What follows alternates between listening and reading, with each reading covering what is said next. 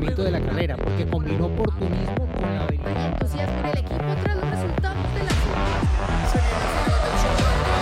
Fórmula Latina.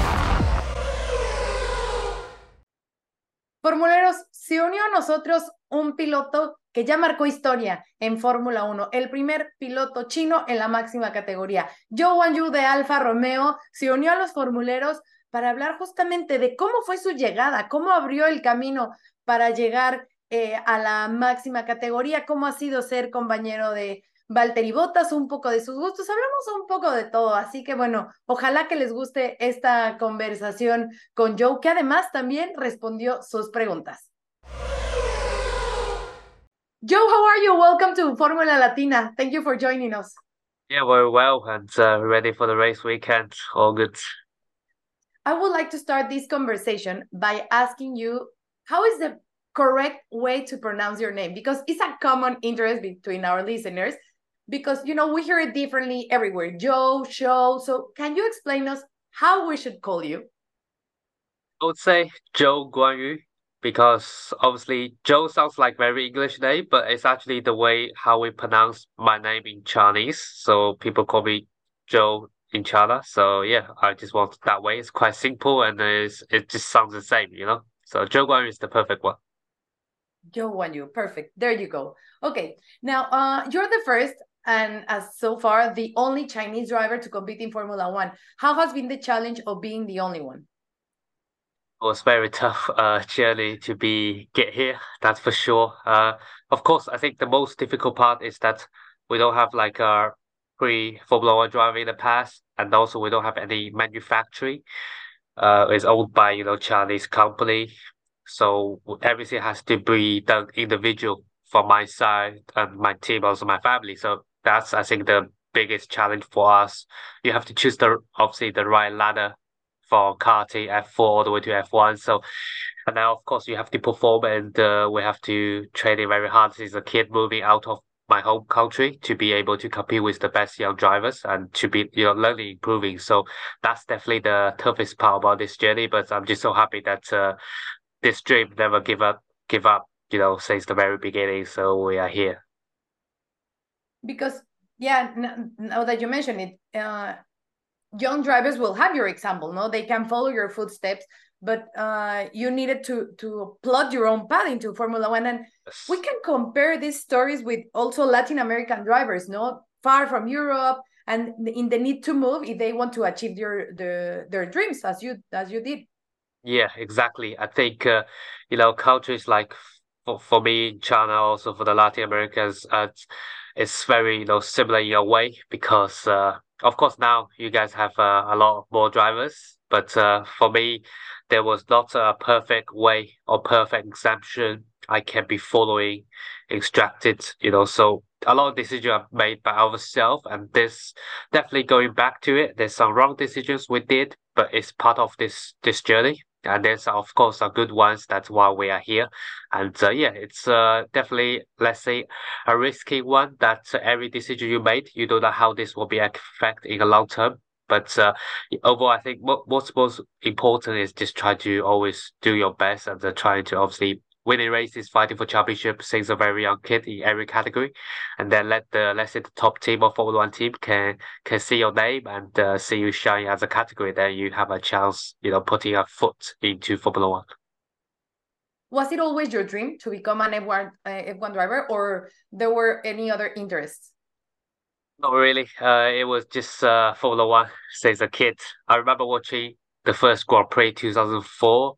I think I was five years old. It's the first time Formula One got introduction to China, and uh, I was there every Grand Prix since then. So before I actually moved out of uh to Europe, so I really fell in love into this sport. Mainly about the the speed, the noise of the the engine back in the day. You know, it gave me goosebumps. So I really felt that I want to be one of the 20 drivers, you know, on the grid and uh, racing at the world craziest or fastest cars. So that's kind of what made me had the dream when I had my first appearance into the Grand Prix.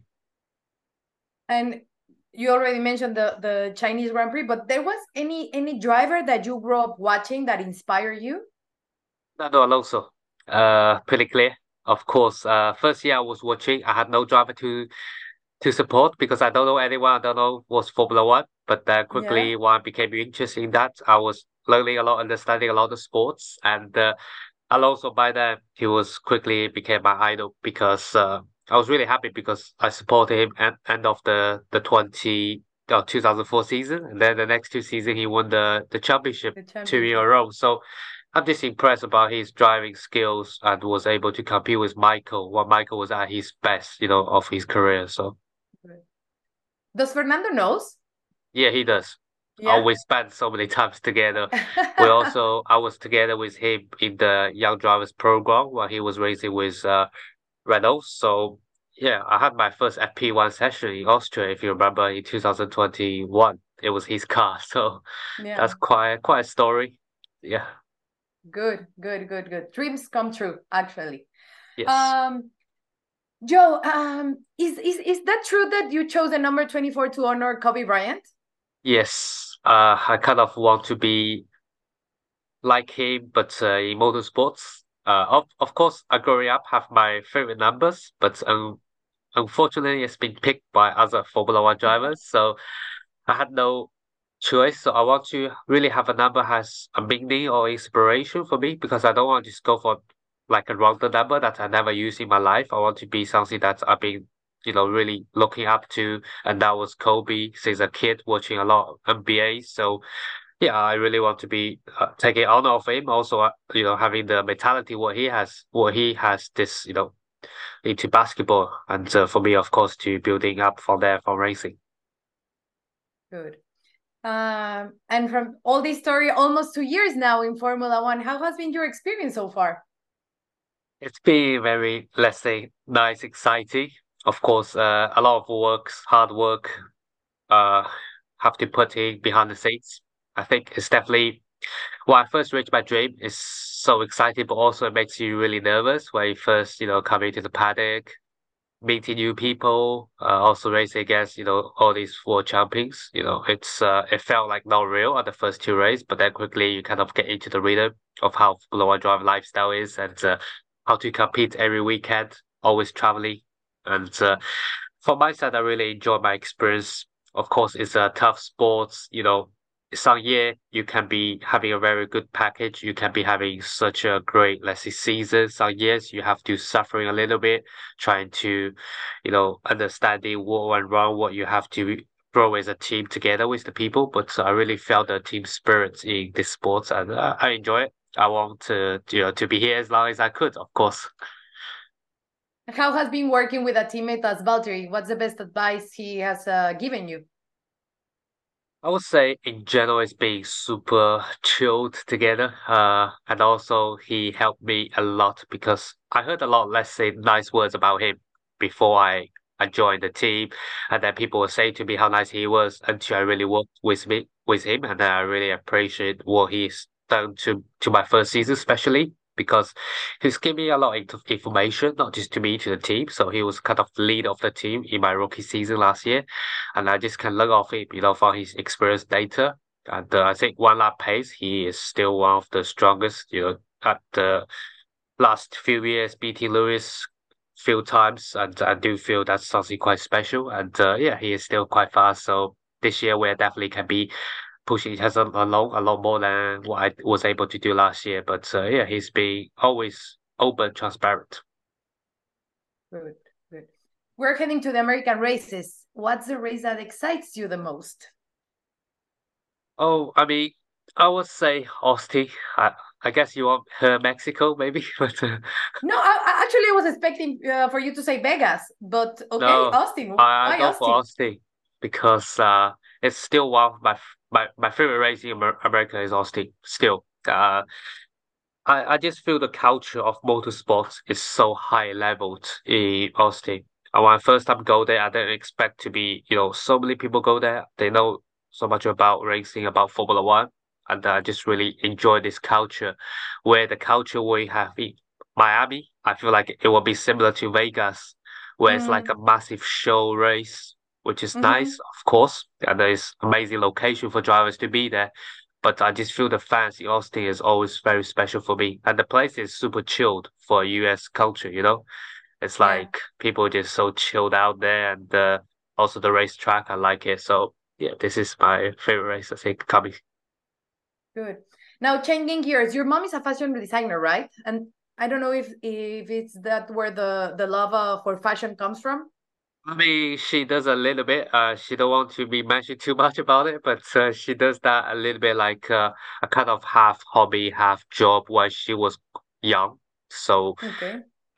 maybe that's why I like fashion. But of course, when I was a kid, she was buying me all the clothes to wear. But now I have my own ideas, my own like kind of uh way I want to be, and uh, I do feel this interest is definitely related a little bit with her, and that's why you know, everything people see me wearing these days is I don't have a let's say uh how do you say it? Somebody who choose my my fits. Everything is done by just pure myself, and which I, a lot of people like it, find it very attractive in terms of exciting for Thursday what I'm wearing. So yeah, I'm happy to be continuing that. Good, good, good. I'm sure that one day you will have your own brand or something. Yeah, that's the Uh. Good. Joe, uh, we have a, a, a part in this podcast where where our fans ask questions to us, to, to our uh, guests. So I will ask you two questions uh, uh, from our fans and that, Okay. then we are done. Um, Tony asks us, what advice would you give to a girl that wishes to be in Formula One?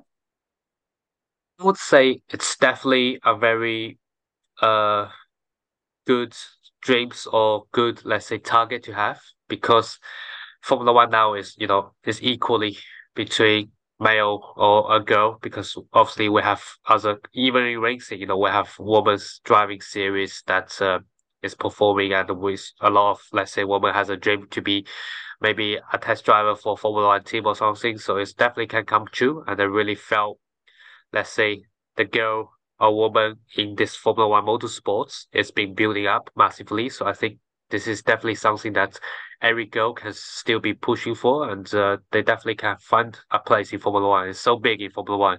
There's a lot of let's say scenario of your own personality and own jobs you can really find. Good. And Alfredo wants to know how was to get back in the car after your accident in Silverstone.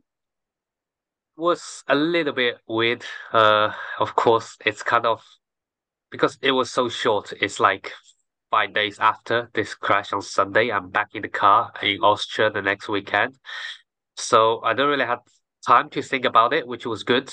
But uh, I do feel I just want to be, you know, finish the race, taking a little bit care at the start because, of course, it was though it wasn't my fault, but uh, it was like one of the biggest shots I ever see, or for me at least, and also in these years in Formula One together, the recent few years. So, yeah, lucky to be walked off and uh, no issues after. So, Good. Yeah.